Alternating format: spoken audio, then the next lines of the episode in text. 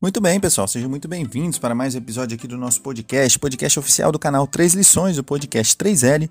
Hoje com o episódio número 118. No episódio de hoje nós vamos conversar aqui um pouquinho sobre liberdade financeira, o que você precisa fazer para alcançar a sua. E vamos falar aí sobre Mega Sena. O pessoal está comentando muito aí sobre o assunto nas últimas horas.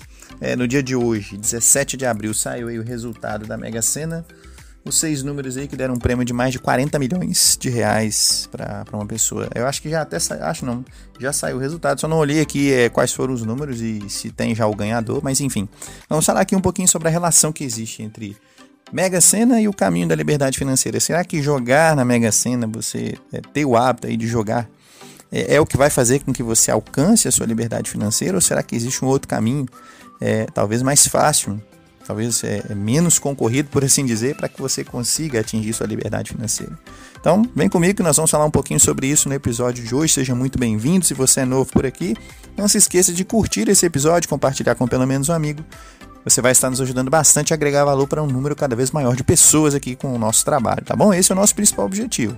Trazemos para vocês um roteiro novo, um roteiro atualizado todos os dias e compartilhamos esse conteúdo, esse roteiro com vocês é, nós agregamos valor para vocês dessa maneira e vocês agregam valor para nós quando compartilham com pelo menos um amigo, tá bom? Outra maneira de vocês agregarem valor para nós aqui do canal Três Lições é se inscreverem lá no nosso canal do YouTube.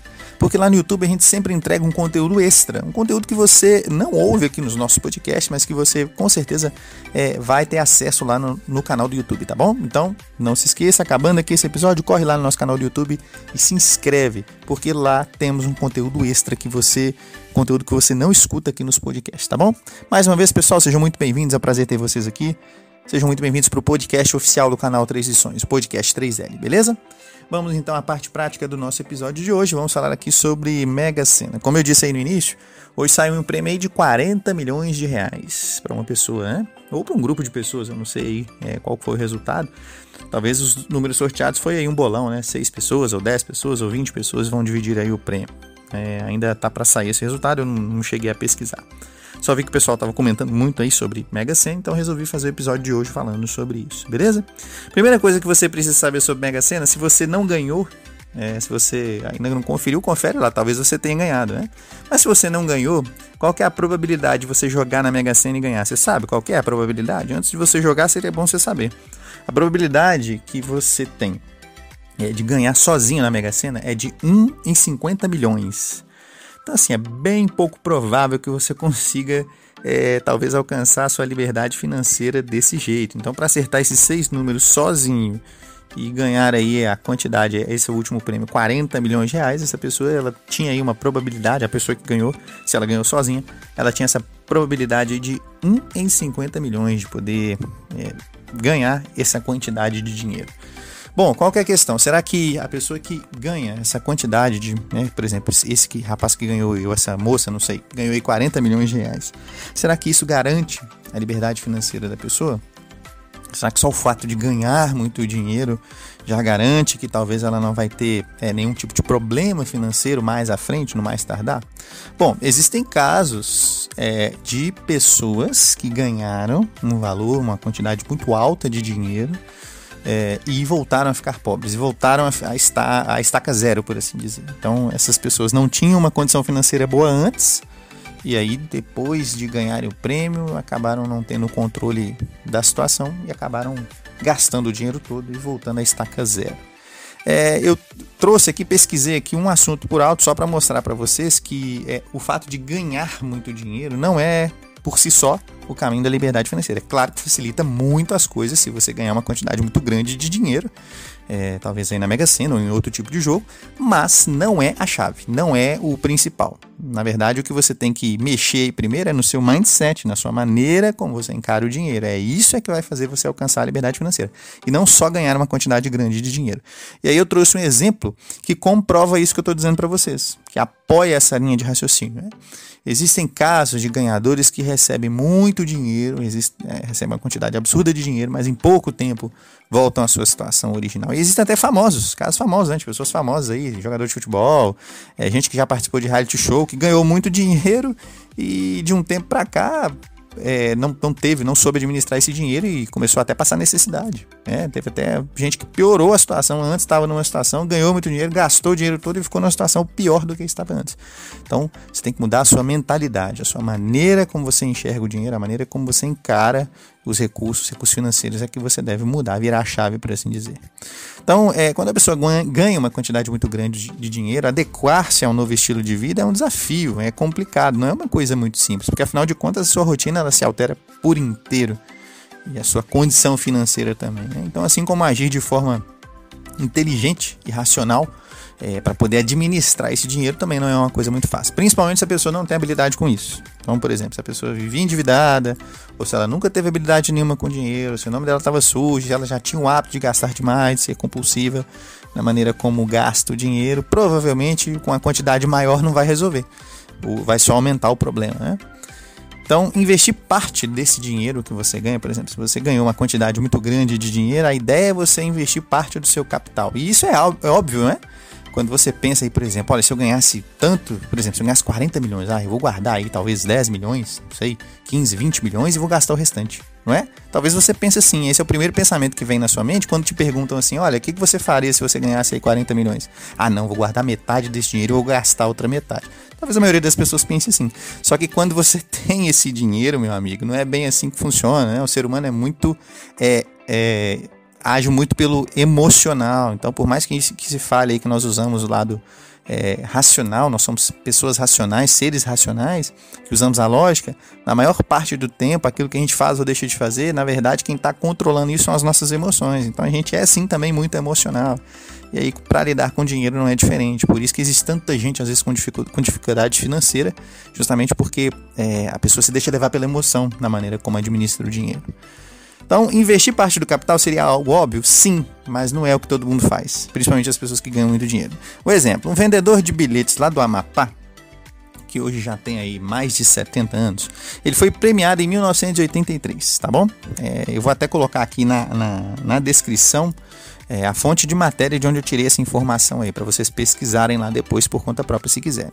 Então esse rapaz, esse senhor ganhou aí uma, uma quantidade, e hoje ele já tem mais de 70 anos, foi premiado em 1983. O valor que ele ganhou na época equivale mais ou menos a 2 milhões e 200 mil reais em valores atualizados, ou seja, é uma quantidade muito boa de dinheiro. Acredito que com 2 milhões e 200 mil reais é, daria para você fazer seu pé de meia aí, né? Com certeza é, é, um valor considerável de dinheiro e com certeza daria para a gente viver bem, né? Com esse valor de 2 milhões e 200 mil reais aí na conta. Tá, vamos lá. Aí ele ganhou esse valor e em apenas seis meses, olha só, em seis meses, é, fazendo é, festas para amigos, viagens, enfim, esbanjando mesmo o que ele tinha ganhado, né? achando que o dinheiro não ia acabar. Em seis meses, ele conseguiu acabar com a fortuna de 2 milhões e 200 mil reais, em apenas seis meses. E aí, o que ele teve que fazer depois disso? Teve que refazer suas contas e voltar à sua rotina de vendedor de bilhetes, porque ele vendia bilhetes antes de, antes de, de ganhar aí, é, com esse bilhete premiado de 2 milhões e 200. Inclusive, um dos bilhetes que sobrou, que ele não vendeu, foi o bilhete premiado. Mas ele teve que voltar a estaca zero porque não soube administrar aquele valor. Não soube administrar mais de 2 milhões de reais. Bom, o que, que esse exemplo e outros exemplos aí você deve conhecer também exemplos de pessoas famosas que talvez ganharam muito dinheiro. É, jogador de futebol mesmo tem muito exemplo. É, que ganhou muito dinheiro talvez na época em que jogava e que depois começou a passar um pouco de aperto, uma situação financeira difícil. Pessoas que participaram de reality shows, é, é, que ganharam, talvez ganharam um reality show e depois acabou passando aperto também. Tem muito exemplo assim. E aí tem esse exemplo desse senhor aqui que ganhou mais de 2 milhões e também acabou é, passando aperto, passando sufoco depois. O que, que pode ajudar você então a atingir sua liberdade financeira? Não é quanto você ganha, mas é a maneira como você gasta, percebeu? Então o que faz na verdade diferença não é como, não é tanto o quanto você ganha o quanto você ganha é, é, importante? Sim, é importante. Você tem que ganhar mais, né? Então você, é, se você conseguir se qualificar melhorar seu mindset, melhorar seus, seus próprios recursos, né? aprofundar seu conhecimento, dominar bem as áreas em que você trabalha, para que você tenha mais conhecimento, para que você seja um especialista na área e para que você ganhe mais, é ótimo. Sim, você precisa fazer isso. Por exemplo, se você tem aí seu trabalho, né? trabalho de carteira assinada, se especialize no seu negócio, seja bom naquilo que você faz, aprenda mais, domine realmente para que você tenha condições de ganhar mais, talvez abrindo um negócio por conta própria, talvez trabalhando para você mesmo ou trabalhando pela internet, enfim, é, independente da maneira como você resolva trabalhar, quanto mais conhecimento você tem, quanto mais instrução você tem, quanto mais você domina aquilo em que você trabalha, mais condições você tem de ganhar mais. Mas a questão não é só ganhar mais, é como você gasta, é como você administra. E aí, entra a questão do mindset, da sua mentalidade com o dinheiro. Existem coisas, existem hábitos que você precisa é, modelar das pessoas que conseguem administrar bem o dinheiro para que você consiga ter esse mindset para atingir sua liberdade financeira. Do contrário, por mais que você ganhe, meu amigo, 1 milhão, 2 milhões, 10 milhões, se você ganha 10 milhões e gasta 11, você vai continuar endividado. Então, quem que é rico realmente? Por exemplo, imagine uma pessoa que ganha 10 mil por mês, mas que gasta 11. E uma pessoa que ganha R$ 1.500 por mês, mas que gasta às vezes R$ 1.200 ou R$ 1.100. Então, o que, que, é melhor? A pessoa que ganha R$ 1.500 e, e talvez gasta R$ 1.100, R$ 1.200 ou a pessoa que ganha R$ 10.000 e gasta 11? Poxa, a pessoa que ganha R$ 1.500 e consegue economizar aí 300 reais tá, mais, tá em mais vantagem do que a que ganha 10 mil, mas gasta 11, que está em débito aí de menos mil reais, entende? Então a questão é administrar, saber administrar, saber ter um mindset, a mentalidade correta para com o dinheiro. E existem alguns hábitos das pessoas que administram bem o dinheiro, das pessoas que já têm liberdade financeira e que nós precisamos imitar. Por exemplo, Quer ver só um exemplo de, de, uma, de um tipo de mentalidade, um tipo, um comportamento, um hábito das pessoas que já têm liberdade financeira que a gente precisa imitar para chegar a ter essa, essa liberdade também? É viver sempre um degrau abaixo daquilo que você ganha. Então, viva sempre um degrau abaixo em relação ao quanto você ganha. Exemplo, você ganha aí, falamos aqui, R$ 1.500, que é o salário mínimo. Né? O salário mínimo, se não me engano, está em é, 1.200 ou algo do tipo, 1.200, 1.300, algo assim. É, enfim, vamos supor que você ganha aqui 1.500 reais. Então você não vai é, é, viver com esses 1.500 reais. Você vai reservar aí talvez uma parte desse valor é, para você, para uma reserva de emergência, para sua liberdade financeira. Se você ganha 1.500 reais, o certo seria você viver como se você ganhasse 1.200 ou 1.100 reais. Entende? Você viver sempre abaixo, um degrau abaixo daquilo que você ganha. Porque se você ganha 1.500, mas gasta todos os 1.500 e não sobra nada, talvez nem para você, para você investir na sua liberdade financeira ou para uma reserva de emergência, é, não tem como você alcançar a liberdade financeira, porque não vai sobrar recurso para isso, não vai ter recurso para isso. Se você esperar gastar o dinheiro primeiro para depois, o dinheiro que sobrar eu vou investir, isso não, não vai acontecer. Não existe isso. Ideal é você sempre viver um degrau abaixo em relação a quanto você ganha. Fazer isso talvez não seja muito simples, principalmente se você não tem o hábito, mas é, você talvez pensando um pouquinho, fazendo um bom planejamento, uma planilha, é, prestando atenção em com o que você tem gastado, para onde está indo seu dinheiro, com esforço, com disciplina, dá para você fazer um ajuste sim, beleza? Então faça isso. Viva sempre um degrau abaixo do quanto você ganha e isso vai ajudar você a alcançar sua liberdade financeira. Segundo hábito que vai ajudar das pessoas que têm liberdade financeira já alcançaram e, e, que vai ajudar você a alcançar sua liberdade financeira. O segundo hábito é se pagar primeiro. É se pagar primeiro. Nós acabamos de falar aqui, né?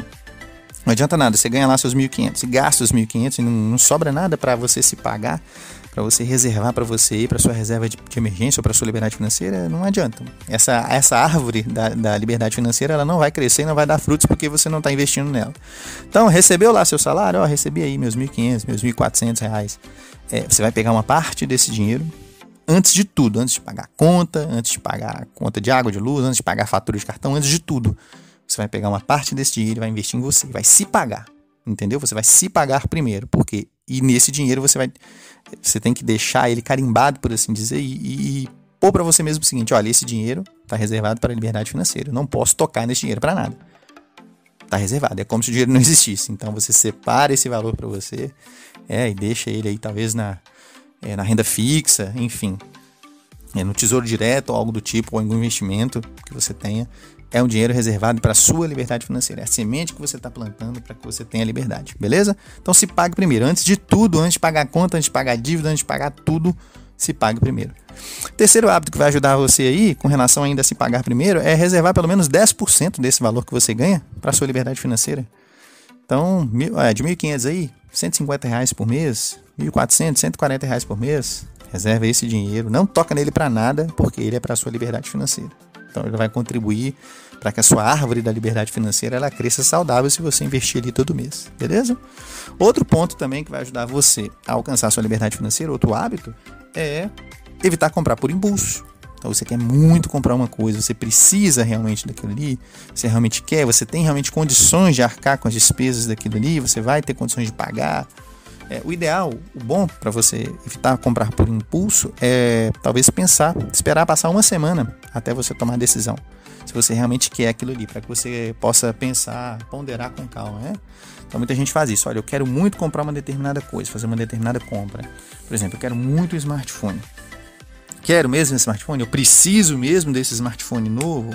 Ah, não, eu quero e eu preciso. Eu tenho como pagar esse smartphone novo? Tenho, ó. Eu quero, eu preciso e eu tenho como pagar esse smartphone. Ok, se você quer, precisa e tem como pagar, então você espera mais um pouquinho, espera passar talvez mais uns 4 ou 5 dias aí e você faça de novo as mesmas perguntas. Olha, eu quero, eu preciso, né? Tenho condições de pagar? Ok, se a resposta for sim para todas, depois de mais ou menos uma semana, então aí você deve comprar. Você deixou passar aquele, talvez aquele impulso de querer comprar na hora, entendeu? Então o ideal é você evitar fazer essas compras por impulso, porque isso pode acabar colocando você em rascada e você pode acabar gastando um dinheiro que não tem, ou às vezes até tem, mas gastando com uma coisa que não precisa. E às vezes a maior dificuldade que as pessoas têm é, dif é, é diferenciar aquilo que é necessidade do que aquilo que é desejo. Desejo nosso não acaba, a gente sempre vai desejar uma coisa diferente, mas necessidade é prioridade. Então a gente tem que aprender a fazer uma diferença, é, uma diferenciação entre esses dois, beleza? Tudo bem, pessoal? Fez sentido para vocês o que nós consideramos aqui? Se sim, curta esse episódio, compartilhe com pelo menos um amigo, você vai estar nos ajudando bastante a agregar valor para um número cada vez maior de pessoas, tá bom? Pessoal, muito obrigado por nos acompanharem aqui nesse episódio. Um grande abraço para vocês e até o nosso próximo episódio.